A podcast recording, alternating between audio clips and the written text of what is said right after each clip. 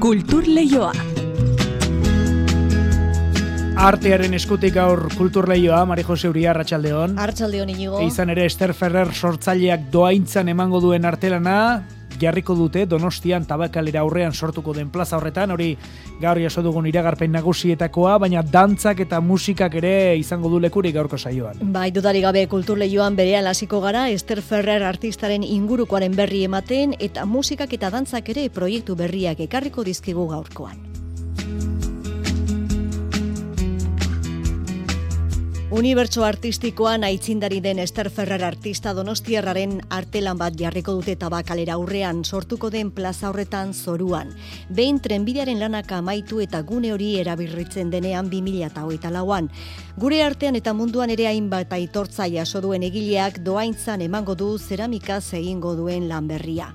Parisien bizi den artista bera anzela, erabakiaren berri eman dute gaur goizean, eneko goi alkateak eta edurne ormazabal tabakalerako zuzendari nagusiak. Eta goizian aurkeztu duten beste proposamenak John Maia euskal koreografo eta dantzariaren eta Andres Marin flamenko dantzariaren arteak uztartzen ditu. Jarin izeneko dantza ikuskizuna BBK aretoaren ekoizpena da, Sevillan urrian estrenatu zuten eta gurera urtarrilean iritsiko da. Eta mende hurrena ospatzeko Bilboko Orkestra Sinfonikoak horma irudia sortu zuen, erakusketa ibiltaria ere osatu du eta gaur ibilbide hori lehen planora ekarri duen komikia aurkeztu du. Kike infame irudigileak egin du Bilboko Orkestra Sinfonikoan murgildutako gaituen komikia.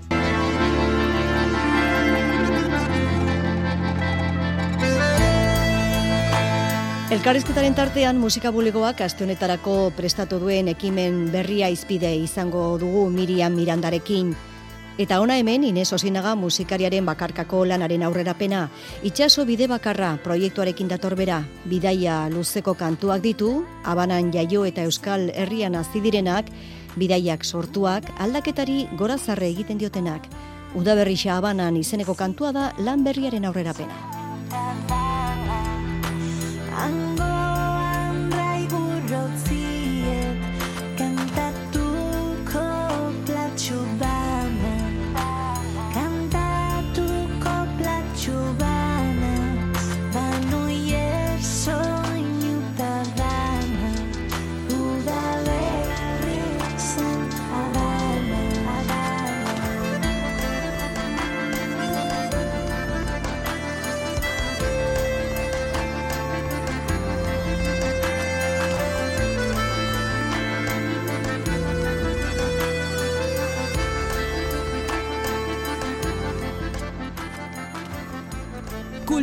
Leioa zabaltzeragoaz, Euskadi irratian.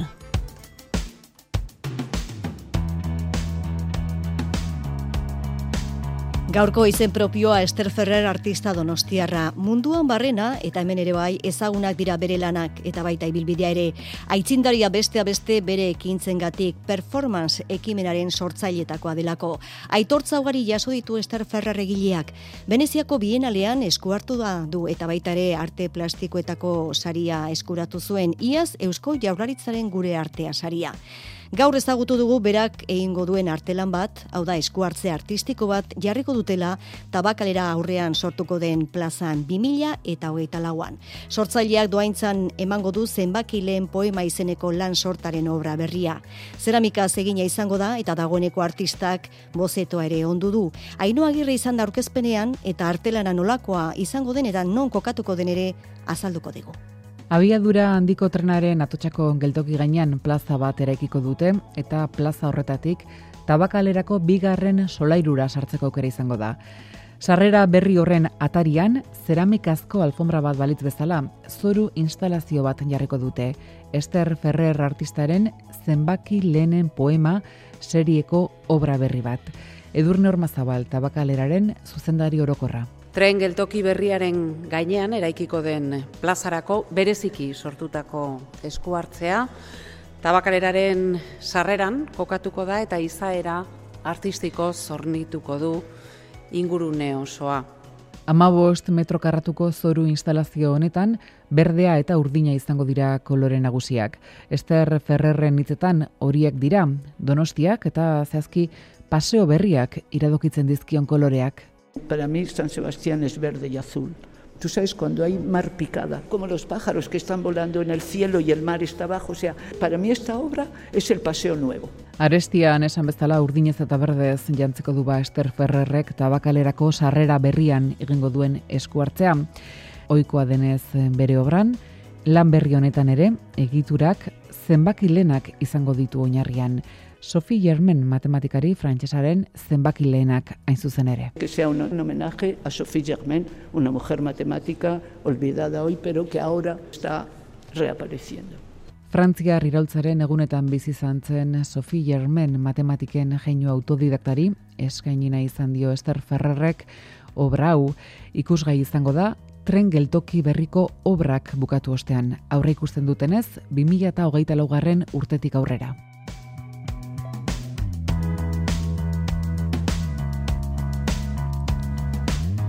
Eta jarin izeneko ikuskizunak Andres Marin eta Jon Maia dantzarin arteko artea elkartu du flamenkoa eta euskal dantzaren erlazio eta desberdintasuna arakatzeko. BBK aretoan ikusi izango da urtarrilean. Areto honek Sevillako bienalarekin batera egindako ekoizpen propioa denoi einean. Iker Zabala.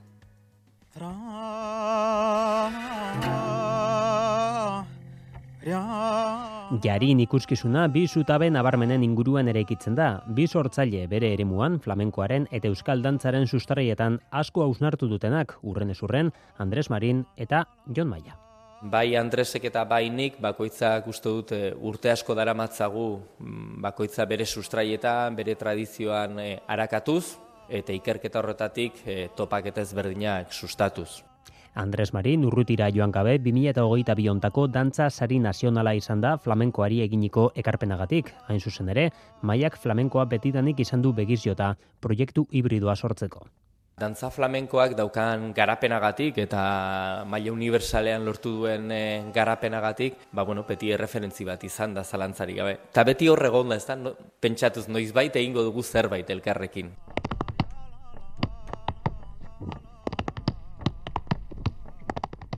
Jarin ikuskizun hontan ala flamenkoak eta euskal dantzak, marin eta maiak aragituak elkarri begiratuko diote.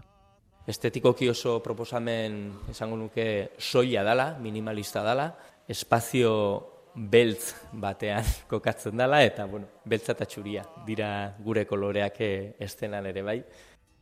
Hirugarren hanka bat ere egongo da estenan nola nahi. Julen Asiari Baionako kantari eta perkusio jola, musikalki esate baterako Julenek ez du euskal kanturi kantatzen, ez du palo flamenkorik jotzen, baino jarin unibertsoa ba nonbaiten kokatzeko oso oso beharrezkoa izan da, ezta.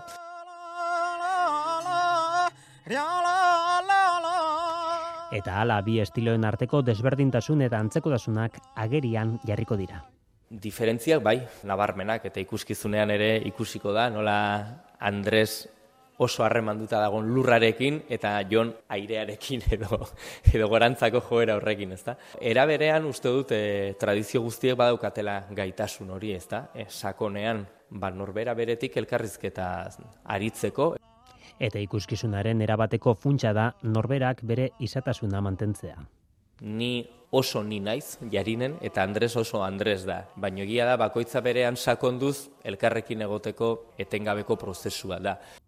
Sevillako Bienal Flamenkoan estrenatu zen erabateko arrakasta tarteko. BBK aretoko estrenaldi bikoitz bezala hartzen da eta ondoren nimeseko asoka flamenkoan ere izango da jarein ikuskizuna. Bilbao Orkestra Sinfonikoa bere mendeurrena ospatzen ari da. Mendeurren horren baitan egindako ekitaldi eta bultzatutako ekimen berezien berri eman dizuegu azken hilabeteotan, ba orain orkestraren eun urteko historioa biltzen duen komikia plazaratu du bosek, kike infame irudigila da, obraren arduraduna eta Juan Ramon Martearenak ditu xeetasunak. Eun urte musika egiten da Bosen mendearen historia biltzen duen komikiaren izenburua. Bosek bere urteurren borobilonen zabalkunde publiko haundiagoa lortzeko bultzatutako hiru proiektuetako bat da. Beste biak, Olabeagako ormairudia eta azken hilabetetan Bizkaiko hainbat herri eta hiri bizitatu dituen erakusketa ibiltaria. Alako instituzioek alako urte horren borobilak ospatzen dituztenean ohikoa da liburu mardulak plazaratzea, baina Ibon Aranbarri orkestraren zuzendari nagusiak dio, Euskarri hurbilagoa eta ulerterrazagoa dela orkestraren historiaren berri emateko komikia. Liburu mardula euki, euki badugu, ez da? Orkestak irurgota urte bete zitsuenean, ba, olako bat eh, egin zuan, ezta?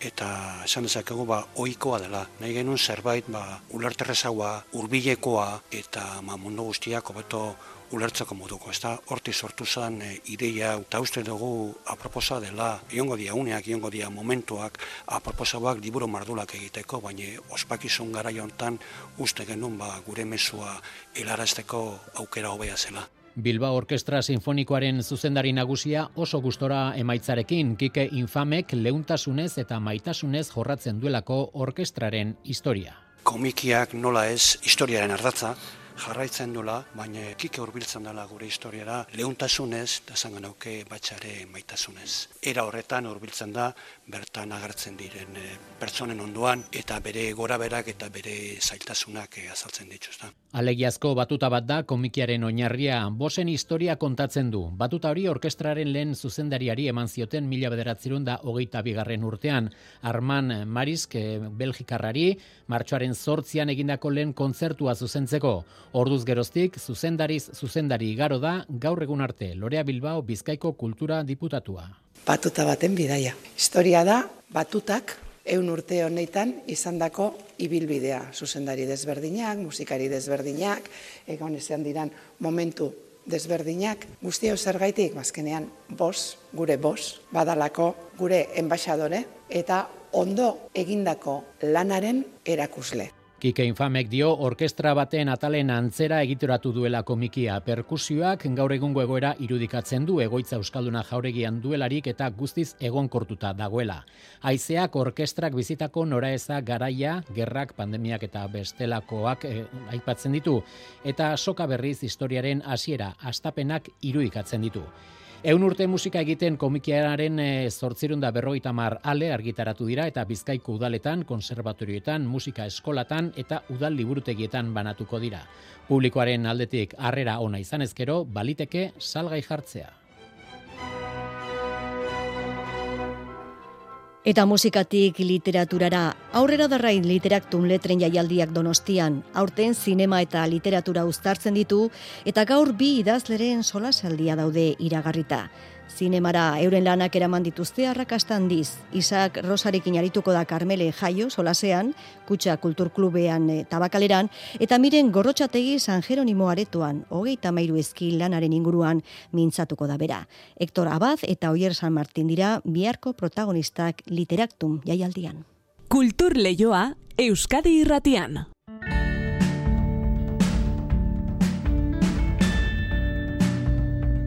Kulturleioan musika bulegoarekin itzordua dugu gaur erakunde honek, ba lankidetzarako proiektu estrategikoa lantzen du eta Euskal Herrian musika jarduera sustatu eta hobetzea du helburu berak. Beno ba ostegunean eta ostiralean ekimen berriari ekingo dio LGTBIQ+ kolektiboak musikaren sektorean duen egorari buruzko topaketan tolatu du. Eta telefonoz bestalde dugu ekimen honen berri emateko Miriam Miranda musika bulegoko burua. Arratsaldeon Miriam. Arratsalde honen hoi eta eskerrik asko bain eta berrirore gurekin kontatzeagatik, gure berrien inguru emateko. Beno, ba, bai. aste honetan egingo den topaketan eh, zer da landu nahi duzuena? Ba, begira, gure etzako aste honetan egingo ditugun antolatu ditugun e, topaketak e, azarauko gita lau, aste arte, e, osteguna, arratsaldez, asten da, eta e, ostirala, azarako gita bostegun osoa guretzako, bai, e, nik uste dut e, nolabaiteko jomuga bat edo harrimuga bat izan dela. E, zeren, bueno, guk inoiz musika bulegotik naiz eta genero berdintasunaren inguruan, genero berdintasunan gizon emakume berdintasuna ulertuta, bai, em, horren e, arloan, horren baitan, bai egin izan ditugu e, aktivitateak eta bai e, guk kolaboratzen dugun erakunde publikoekin e, maiak sortu izan ditugu eta nolabaiteko azterketak eta egin. Baina pausu bat aratago eman nahi genuen, zeren berdintasuna guretzako ez adakarri gizon edo emakume izatea, baizik eta edozein sentsibilitate, sexualitate, normatiboak, ez normatiboak, oza, danak gara pertsonak, ez Eta bai iruditzen zitzaigun berdintasuna ere hortik ikusi behar dana.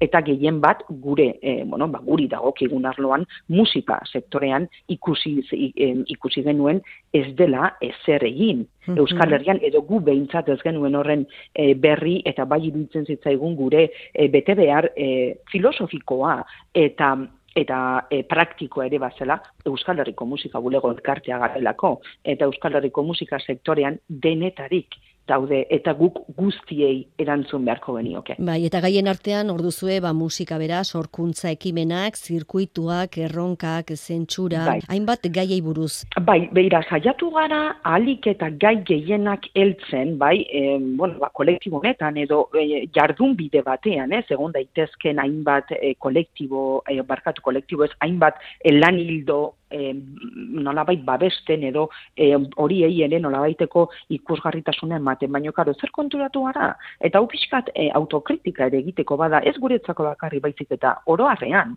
e, orokorrean, asko dago egiteko honen inguruan. Eta gu bai saiatu gea, bueno, bakure neurrian, em, lau bost zei puntuei eltzen. Adibidez, ba, bai iruditzen zaigu, alde batetik e, arlo akademikoago bat ere behar dela, alegia, orain arte egin diran ikerketak edo hausnarketak partekatu, bai, partekatu, hori horretarako, ba, estatu mailako gero, maia internazionaleko izlari bat ere, eta gero noski izlari euskaldunak ere ekarri ditugu. Hauen artean, Ainara Legardon, Amaia Izpizua, Mikel Txumeta, bai, hemen Euskal Herrikoak, besteak beste, Elietxe beste, ere bai, estatu mailan e, kolektibo fiereko kopiro subrat, ere karri dugu, eta em, Inglaterratik Darryl Bullock. Guzti hauek, e, nolabaiteko aktivistak badia, nolabaiteko ikerkuntzak eta lanak egin dituzte e, LGTBIQ plus e, kolektiboaren arloan eta e, kultura eta musikan, alegia, eta guk hori e, kaleratu nahi dugu, horreri,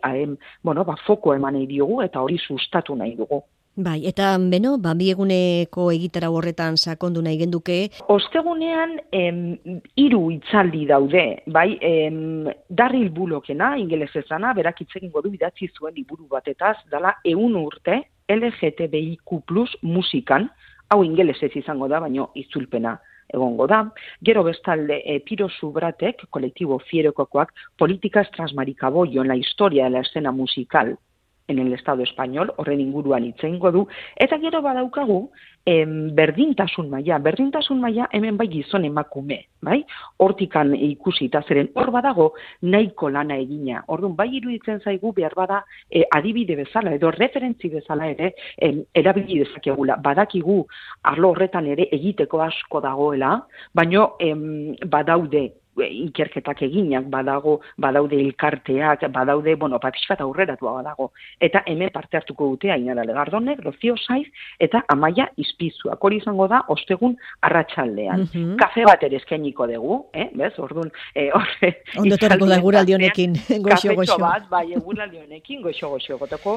Bai. Eta gero ja, ostiralean, bueno, ba, ostiralean, e, jago izeko amarratan azten gara, e, gure lankide den Mikel Txamizok, egingo du itzaldi bat queer operaren inguruan, maitoki, eh, mai inguru bat ere izango dugu eszenatoki eta plaza seguruak landuko dituna, eta hau benetan azpimarragarri egitu ditzen zait, hemen hartuko dute geitu eh, elkarteko ordezkariak, eieran elkartekoak, e, baita ere, zeren karo guretzako bai da oso garrantzitsua ikustea eta jakitea ez, zeren e, jaso izan dugu, hau antolatzen ari ginenean, ba, bueno, baskotan ba, zenolako inseguridadea edo inkluso beldurra edo e, sentitu dezaketen, ez, beraien lana eta jardu ere egiterako orduan, orduan, espazio seguruak eta plaza seguru eta espenatoki seguruak izatea nahi nahi ez da, zeren gaineko pertsonak baditugu.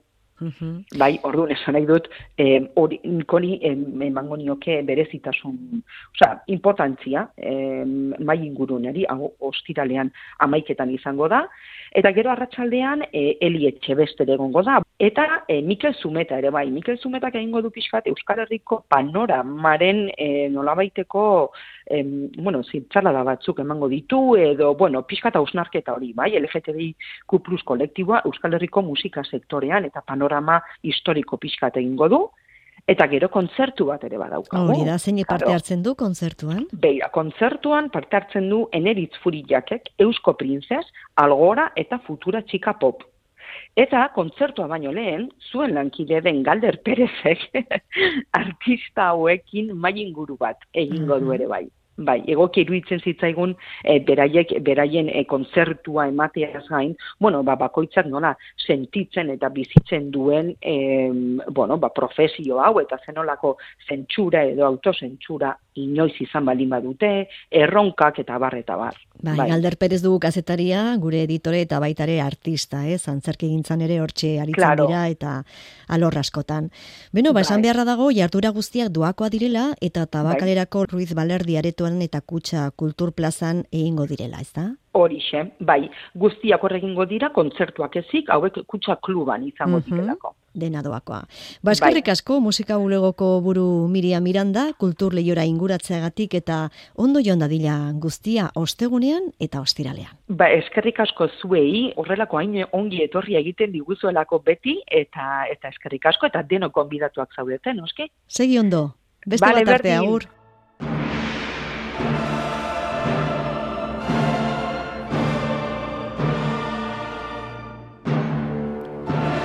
Gasteizen ere itzordua musikarekin Euskadiko Orkestra Carmina Burana aukeratu du eta denboraldiko hirugarren programarako. Donostiako Orfeoia lagun izango du orkestra kaste honetan eskainiko dituen bost kontzertuetan.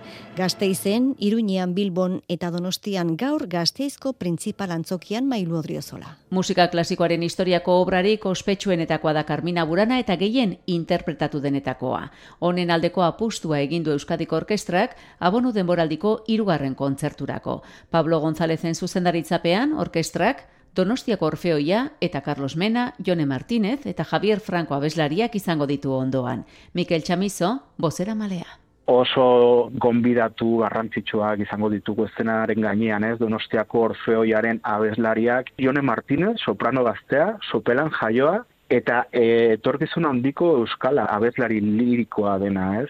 Berarekin batera Juan Jomena gazteiztarra e, egongo da eta azkenik hirugarren abeslaria Javier Franco baritono galizarra izango da. Lehenengo kontzertua Gasteizen izango da gaur arratsaldeko zazpiterdietan, printzipal antzokian.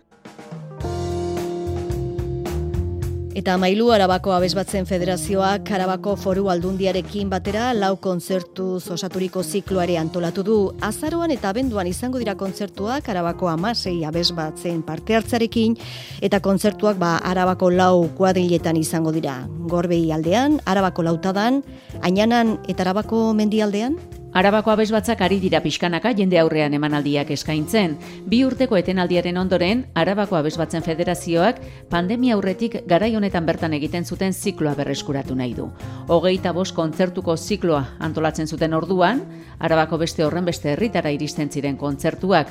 Maila horretara iristeko, oraindik pixka bat falta da, baina lanean ari dira. Eta urten, ziklo xumeagoa antolatu dute, lehengo ura errekuperatzeko, lehenengo pausoa. Lau kontzertu izango dira guztira, eta amasei abesbatzek hartuko dute parte. Lehenengo emanaldia aramaion izango da azaroaren hogeita seian. Emanaldi hau Santa Cecilia jaiaren inguruan antolatu dute, eta bertan izango dira Mairu, Vicente Goiko etxea eta Urkanta abesbatzak. Urrengo hirurak abenduan izango dira eta Gabon kutsua izango dute. Abenduaren amazazpian, zuatzu kuartangoko bainu etxean kantatuko dute, Badaia, Herribera Beitia eta Lautada abesbatzek. Eta abenduaren amazortzian bi emanaldi izango dira kanpezun izango da horietako bat, Hortzadarri joar, Enol, Florida eta Usartak abesbatzekin, eta agurainen bestea, Eguzkilore, Aiala, Araba eta Amalur abesbatzen parte hartzearekin. Arabako foru aldundiak abesbatzen jarduna indartzen joateko kontzertu hauen garrantzia azpimarratu eta publikoari dei berezia egiten zaio emanaldi hauetara joan dadin. Sarrera doan izango da kontzertu guztietan. Beste jaialdia Santas Pascuas jaialdirako motorrak berotzen ari dira Iruñean dagoeneko asteburuan aurkezpen festa egin dute EU berrietan etorriko diren kontzertuen aperitibo modura eta konfirmatutako artisten artean basarrerak agortu dituen Amaia, Txilmafia eta Joseba Irazoki Iseo edota Delirium Tremes daude Itziar Lumbreras. Aquí tienes tu canción. Amaia izango da Santas Pascuas musika jaialdiaren zazpigarren edizioko kartelburua. Sarrerak salgai jarri eta egun gutxira agortu ziren. Izan ere Santas Pascuas iruñeko musika agendako ezinbesteko itzordu bihurtu da. Aurten jaialdiaren jatorrietara itzulina izan dute, besteak beste tokiko artistei leku gehiago eskeniz. Javier Muruzabal Santas Pascuaseko zuzendarikidea da los festivales de formato pequeñito. Formato txikiko jaialdi eta musika aretuek pandemiaren ondorioak sufritzen ari dira oraindik eta hori kontuan izateko zerbait da. Horregatik aurten tokiko artistetan jarriko dugu harreta. Gainera jaialdiaren jatorrietara itzuliko gara, urte osoan zuzeneko musika programatzen duten areto eta espazioetara in zuzen ere. Musikan direkto.